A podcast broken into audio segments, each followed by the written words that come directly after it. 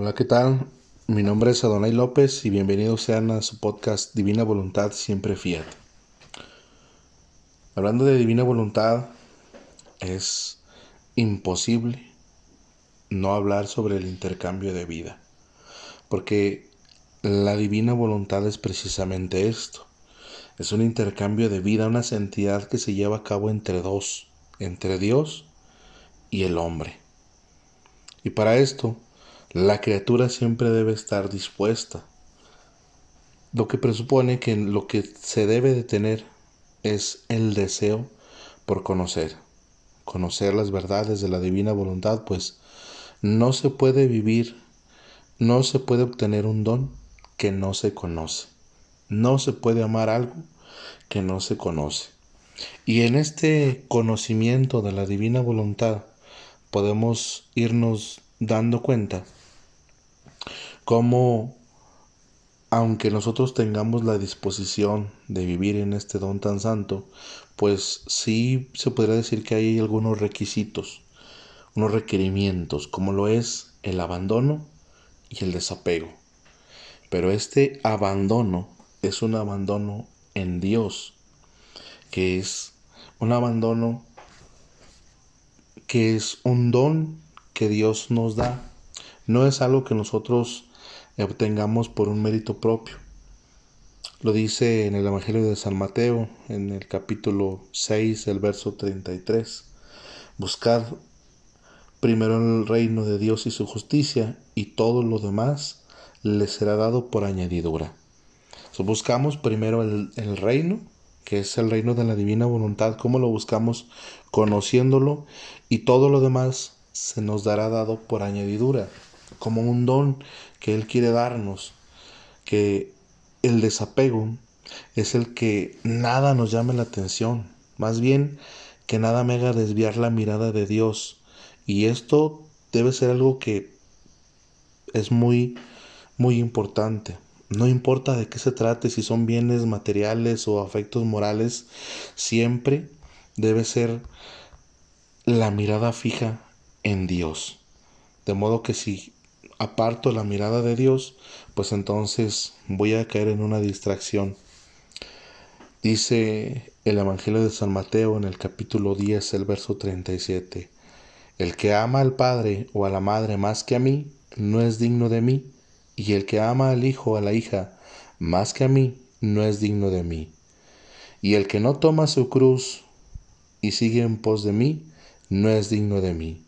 El que haya su vida, la perderá, y el que pierde por amor de mí, la hallará. De modo que entonces, ¿qué necesitamos nosotros para poder alcanzar este estado de vivir en la divina voluntad? Para que Dios nos regale estos dones tan santos como es el abandono y el desapego. Lo que más se necesita es tener fe la fe que es una virtud teologal que no se lleva a cabo por medio de actos humanos. Es algo que Dios interviene en el hombre. Dice, esta mañana Jesús continúa haciéndose ver de vez en cuando, participándome un poco de sus sufrimientos, y a veces veía al confesor con él. Y como él me había dicho que rezara por ciertas necesidades suyas, Viéndolo junto con nuestro Señor, he comenzado a rogar a Jesús que le concediera lo que él quería. Mientras yo le rogaba, Jesús todo bondad se dirigió al confesor y le ha dicho. Y esto es impresionante porque aquí Luisa está hablando con Jesús le está exponiendo las carencias del sacerdote, esas peticiones que él tenía. Y entonces Jesús no se dirige a Luisa, se dirige al sacerdote. Pero debemos tener siempre presente que la petición nace de la carencia y que ésta es producida por vivir fuera del punto de origen donde Dios nos creó, fuera de la divina voluntad. Ahí es en donde el alma de la criatura comienza a sentir la carencia y las debilidades en su alma. Cuando la criatura está completamente unida a la divina voluntad, no siente la debilidad y no siente la carencia porque se vuelve dueño de todo. ¿Cómo es que se vuelve dueño de todo? Porque es un intercambio de vidas, es un intercambio de voluntades. Ahí es donde se vuelve el dueño de absolutamente todo. Volviendo a la lectura, Jesús, dirigiéndose al confesor, le dice, quiero que la fe te inunde por todas partes, como aquellas barcas que son inundadas por las aguas del mar, y como la fe soy yo mismo, siendo inundado por mí, que todo poseo, puedo, y doy libremente a quien en mí confía, sin que tú pienses en lo que vendrá, y al cuándo y el cómo, y qué harás, yo mismo, según tus necesidades, me prestaré a socorrerte. Es Jesús mismo el que se presta a socorrernos a las necesidades de la vida si tenemos fe, como él mismo lo dice. Pero no es una fe cualquiera, porque dice, quiero que la fe te inunde por todas partes, como aquellas barcas que son inundadas por las aguas del mar y como la fe soy yo mismo. Él quiere que la criatura sea inundado de el mismo Dios. De modo que la fe ahora conocemos que es Dios mismo, o sea, que tenemos tanta fe en la medida que tenemos tanto a Dios. No se trata de algo que debemos hacer, sino de algo que debemos no tener, sino poseer. Y se posee a Dios en la medida que se conoce y se ama. Por eso decíamos que la criatura debería tener esa disposición a siempre estar conociendo a Dios, este reino de la divina voluntad. Si la criatura no se preocupa por conocer, entonces no lo va a poder amar, no lo va a poder corresponder. No basta con solamente escuchar audios de personas que hablan de la divina voluntad o ver un video en internet de alguien que habla de la divina voluntad, no es suficiente. Lo que importa verdaderamente para obtener el don de la divina voluntad es que conozcamos el don de la divina voluntad obrante en la criatura que Jesús nos regala a través de los escritos de cielo en ese libro de, cielo en esos 36 volúmenes y que lo llevemos a la práctica, que lo pasemos a nuestra propia naturaleza, porque de otro modo entonces no vamos a poder corresponder a Dios como Él quiere y como Él lo merece. Dice Jesús, después ha agregado, si te ejercitas en esta fe, casi nadando en ella, en recompensa te infundiré en el corazón tres gozos espirituales. El primero, que penetrarás las cosas de Dios con claridad, y al hacer cosas santas, te sentirás inundado por una alegría, por un gozo tal, que te sentirás como empapado, y esto es la unción de mi gracia. Esto es muy, muy importante. Viviendo sumergido en Dios, por fuerza las cosas de Él serán más claras, más entendibles, y el gozo que se despierta por llevar a cabo obras santas nos quitarán de enfrente el deseo de llevar a cabo cosas u obras que no llevan dicho gozo. Son dos consecuencias de este primer gozo. Conocer más claramente y penetrar en los cercanos divinos. Y a la alegría de obrar santamente. Continúa Jesús hablando y dice, el segundo es un fastidio de las cosas terrenas y sentirás en tu corazón alegría por las cosas celestiales. El tercero es un desapego total de todo y en donde antes sentías inclinación, sentirás un fastidio como desde hace tiempo lo estoy infundiendo en tu corazón. Y tú ya lo estás experimentando. Y por esto tu corazón será inundado por la alegría que gozan las almas totalmente desapegadas que tienen su corazón tan inundado de mi amor que de las cosas que las rodean externamente no reciben ninguna impresión. Y hay que resaltar aquí que Jesús le infunde este fastidio, de modo que este desapego total de todo y el fastidio de las cosas terrenas es algo que Dios pone o da en el corazón de la criatura, en el alma de la criatura, ese desapego del que estábamos hablando y ese abandono del que decíamos hace un momento, son dones que Dios nos regala, no es algo que nosotros llegamos a poseer por mérito propio. Lo único que sí la criatura tiene que hacer es tener la disposición de vivir en la divina voluntad. Pero para vivir en la divina voluntad se necesita conocer para poder amar y vivir. Hago hincapié y vuelvo a invitar a todas las personas a que no solamente escuchen audios de divina voluntad o que vean videos en internet, sino que busquen los libros de cielo que pueden encontrar en digital o en físico y comiencen a leerlos. Pero no a leerlos como una novela, no a leerlos como un libro de uso, sino vamos a meditar, vamos a rumiar, porque es mismo Jesús, es el mismo Espíritu Santo, es el mismo Padre el que nos habla y se revela a través de estos escritos de la divina voluntad. Jesús le dice a Luisa, lo que te recomiendo es el espíritu de continua oración este buscar siempre el alma conversar conmigo, sea en el corazón, sea con la mente, sea con la boca y hasta con la simple intención, la hace tan bella a mi vista que las notas de su corazón armonizan con las notas de mi corazón.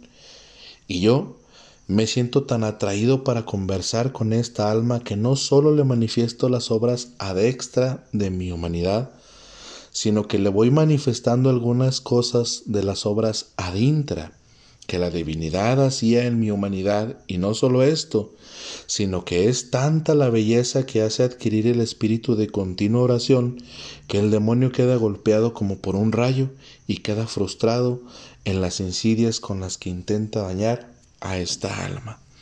Lo dice en julio 28 de 1902. Busquemos pues el conversar siempre con Jesús, como él mismo nos lo dice, sea con el corazón, sea con la mente, sea con la boca y hasta con la simple intención. Pero busquémoslo.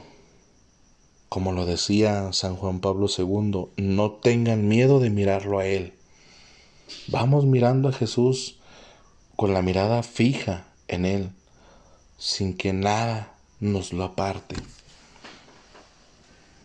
estos requisitos para vivir en la divina voluntad, como le decíamos, el abandono y el desapego, nos llevan también a pensar en la humildad, pero en la verdadera humildad, no una falsa humildad, sino la verdadera humildad que es el reconocimiento de nuestra nada y que Dios es todo. Y esto es importante. No debemos quedarnos solamente en el somos nada, sino que tenemos que estar siempre plenamente conscientes de que somos nada, pero Dios es todo. De modo que unidos a Él, entonces nos volvemos el todo con Dios y nos olvidamos de todo lo demás. Dice Jesús, toda la naturaleza invita al reposo, pero ¿cuál es el verdadero reposo?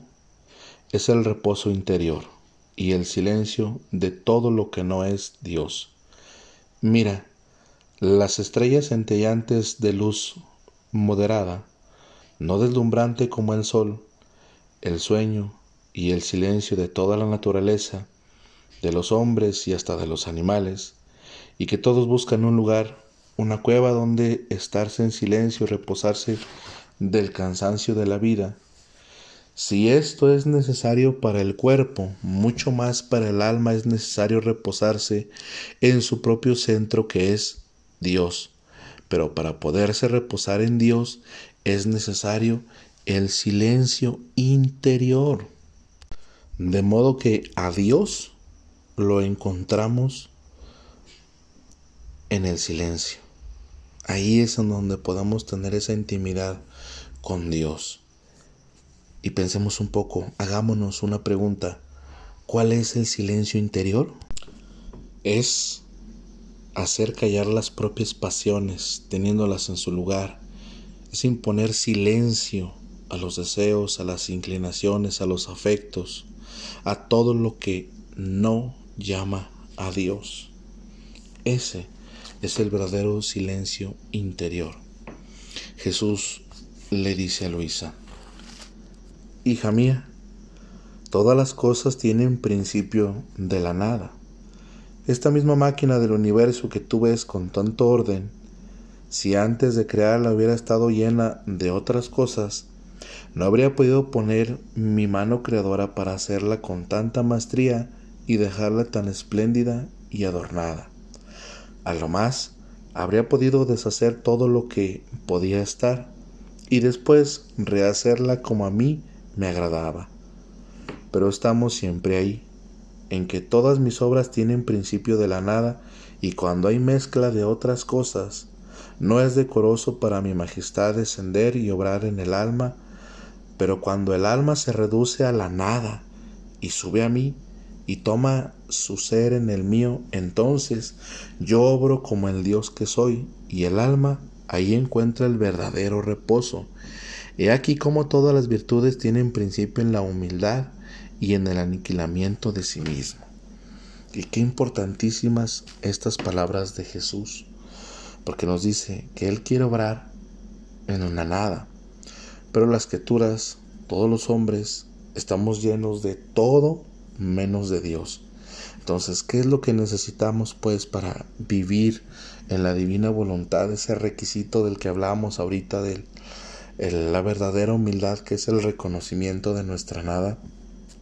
Es ese reconocimiento es vaciarnos de todo lo que no es de Dios, de modo que cuando estamos completamente vacíos, cuando está completamente nuestra nada, ahí es en donde Dios puede obrar plenamente.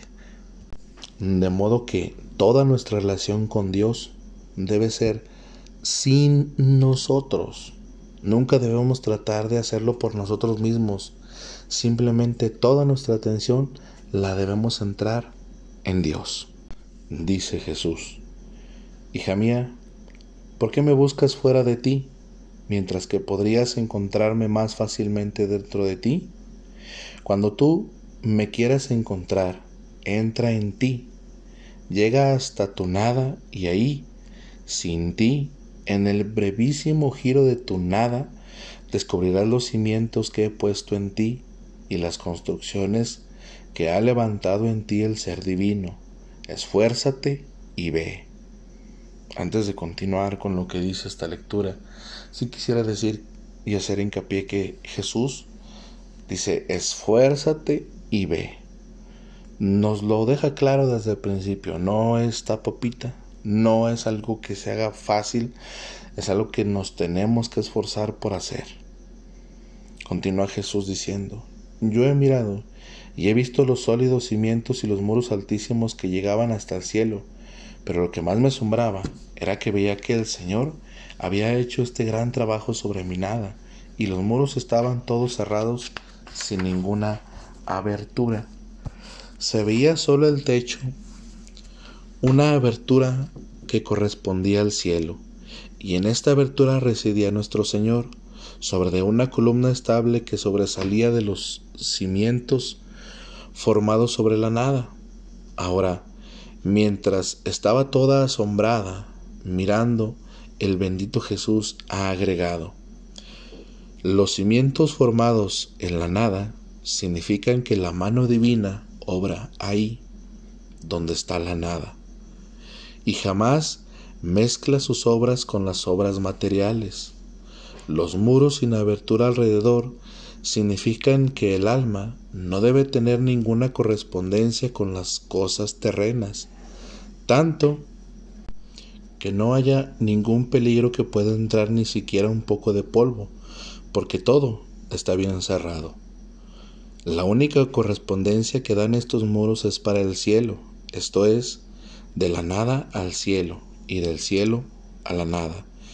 Este es el significado de la abertura hecha en el techo. La estabilidad de la columna significa que el alma está tan estable en el bien que no hay viento contrario que la pueda mover. Y yo, que resido sobre esta, es indicio cierto que la obra es hecha toda divina. Hay que resaltar en esta lectura que los muros sin puertas ni ventanas son fabricados por Dios. O sea que no es trabajo de la criatura. Así que el desapego y el abandono se convierten en naturales para la criatura que decidió entrar a vivir en la divina voluntad. Entonces, el único trabajo y la única decisión será el decidirse a entrar a sabiendas que de ahí no se sale. Y esa, esa es la prueba de todas aquellas personas que quieren vivir en la divina voluntad. Y lo voy a repetir, que es el único trabajo y la única decisión será el decidirse entrar a sabiendas que de ahí no se sale. Dice Jesús, hija mía, en el ministerio público es necesario el uso de la voz para hacerme entender, pero en el ministerio privado mi sola presencia basta para todo, porque verme y entender la armonía de mis virtudes para copiarlas en sí misma es lo mismo. Por lo tanto, la atención del alma debe estar en verme y en uniformarse en todas las operaciones interiores del verbo. Porque cuando yo atraigo al alma a mí, se puede decir, al menos por ese tiempo, que la tengo en mi presencia, que hace vida divina, siendo mi luz como pincel para pintar, mis virtudes suministran los diferentes colores y el alma es como tela que recibe en sí el retrato de la imagen divina. Sucede como aquellos puentes altos, que por cuanto más altos, tanto más precipitan a lo bajo una lluvia abundante. Así el alma, ante mi presencia, se pone en el estado que le conviene, o sea, en lo bajo, en la nada, tanto que se siente destruir, y la divinidad a torrentes hace llover la gracia sobre ella y llega a sumergirla en sí mismo. Por eso debes estar contenta de todo si hablo y contenta si no hablo. Se lo dice en febrero 19 de 1902. Dice Jesús, ah, hija mía, ¿y tú te afliges porque te sientes reducida en la nada? Más bien te digo que por cuanto más la criatura se reduce en la nada, tanto más es llenada del todo. Y si fuera aún una sombra de sí que deja, esa sombra impide que yo me pueda dar todo, todo al alma. Y tú Regresar siempre en la nada significa que vas perdiendo tu ser humano para readquirir el divino. Y nuevamente Jesús nos lo deja bien clarito. No es una posesión nueva, sino es un readquirir la divinidad que se perdió. Entonces, se debe renunciar a todo. Y como decía un amigo, todo es todo, incluso las virtudes, a los dones, a las cosas santas que nos han sido dados y que nos han servido, sí, para relacionarnos con Dios. Pero mismo Jesús dice que si queda una sola sombra de lo nuestro, el todo no puede entrar y llamarnos de Él. Entonces, parte del trabajo es irnos deshaciendo de todo. Hay otra lectura muy interesante que dice, esta mañana, después de la comunión, estaba diciendo mi siempre amable Jesús, ¿a qué estado me he reducido? Parece que todo me huye, sufrimientos, virtudes, todo. Entonces Jesús ha dicho, Hija mía, ¿qué tienes? ¿Quieres perder el tiempo? ¿Quieres salir de tu nada? Ponte en tu puesto, en tu nada, a fin de que el todo pueda tener su lugar en ti. Has de saber que toda tú debes morir en mi voluntad, el sufrir, las virtudes, todo. Mi querer debe ser la tumba del alma y así como en la tumba la naturaleza se consume hasta en realidad desaparecer y de esa misma consumación resurgirá a vida más bella y nueva, así el alma sepultada en mi voluntad como dentro de una tumba morirá al sufrir, a sus virtudes, a sus bienes espirituales y resurgirá en todo a la vida divina. Ah, hija mía, parece que quieres imitar a los mundanos que son llevados a lo que está en el tiempo y termina, y a lo que es eterno no lo toman en cuenta. Amada mía, ¿por qué no quieres aprender a vivir solo de mi querer? ¿Por qué no quieres vivir solo de la vida de cielo aún estando en la tierra? Mi querer es el amor, lo que no muere jamás. Así que para ti el sepulcro debe ser mi voluntad, la lápida que te debe encerrar, lapidar sin darte la esperanza de salir, es el amor. Y además, cada pensamiento que se refiere a sí mismo, aún sobre las mismas virtudes, es siempre un ganar para sí mismo y huir de la vida divina. En cambio, si el alma piensa solo en mí, me ve solo a mí, toma en ella la vida divina y tomando la vida divina huye la humana y toma todos los bienes posibles. ¿Nos hemos entendido? De modo que si no aceptamos a Dios, si no lo vemos solamente a Él, si no pensamos solamente en Él, nos vamos a quedar solamente con la voluntad humana. Y a lo más, en el mejor de los casos, y esforzándose mucho, llegaríamos solamente a una santidad humana.